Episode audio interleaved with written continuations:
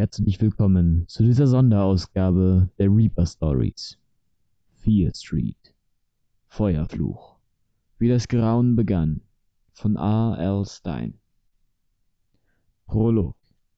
Niemand weiß, woher er kam. Niemand kennt mehr seinen Namen. Doch das, was ein junger Mann vor vielen Jahrhunderten in einer Vollmondnacht heraufbeschwor, hinterließ seine Spuren. Spuren, die bis heute eine ganze Stadt in Angst und Schrecken versetzen. Der junge Mann war der Urahn der Familie Vier, und er hatte einen Todfeind. Diese Feindschaft trieb ihn zu einer Tat, die er bitter bereuen sollte, denn um seine Rivalen zu besiegen, rief er dunkle Mächte zu Hilfe. Er entfachte in einer Höhle ein Feuer, dann murmelte er die magischen Worte, die heute keiner mehr kennt. Erwartungsvoll blickte er in die Flammen.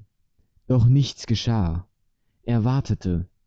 Als die Flammen plötzlich hoch aufloderten und sich rasend schnell über die Feuerstelle hinaus verbreiteten, schrak er zusammen und wich einen Schritt zurück. Doch das Feuer war schneller und erfaßte ihn binnen Sekunden. Ich werde verbrennen, dachte der junge Mann entsetzt.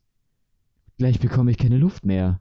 Und dann noch während er das dachte, bemerkte er, dass das Feuer einen Kreis um ihn gebildet hatte, so dass er von einer hohen Flammenwand umgeben war.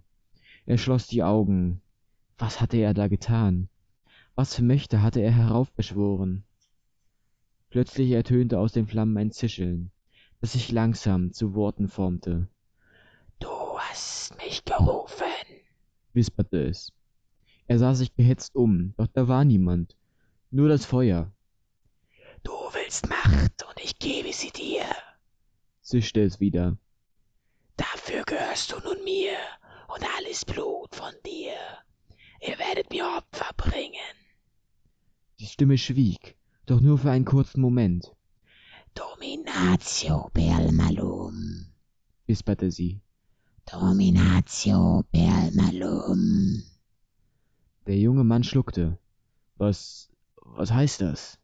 Stammelte er heiser. Macht, kam die Antwort aus den Flammen. Macht durch das Böse.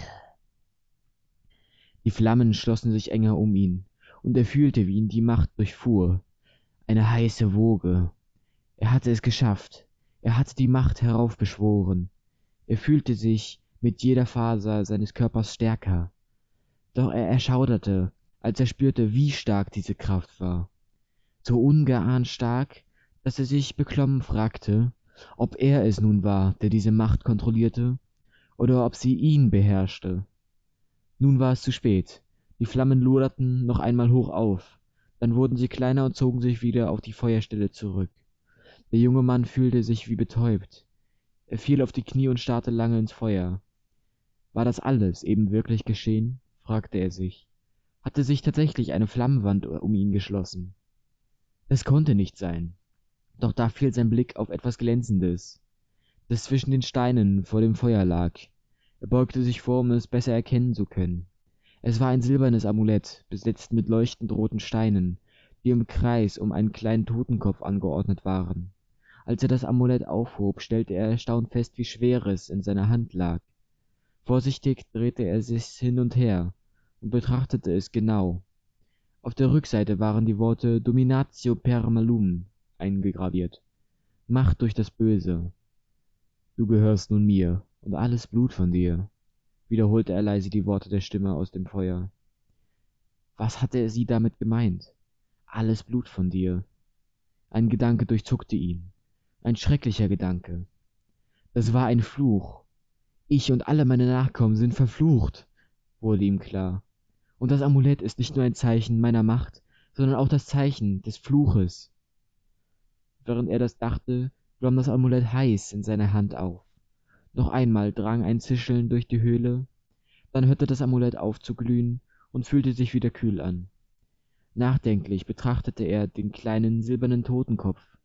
Was geschehen war, konnte er nicht mehr rückgängig machen. Es war nun sinnlos, sich zu fragen, ob es das wert gewesen war.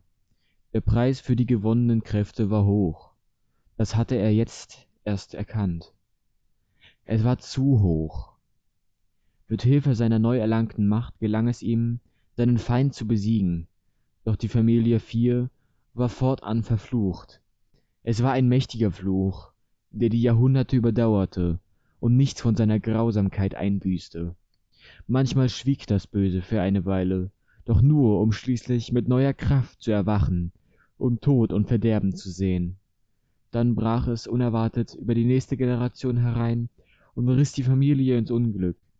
Und selbst als die viehs ausgelöscht waren bestand das böse fort an einem bestimmten ort in einer bestimmten stadt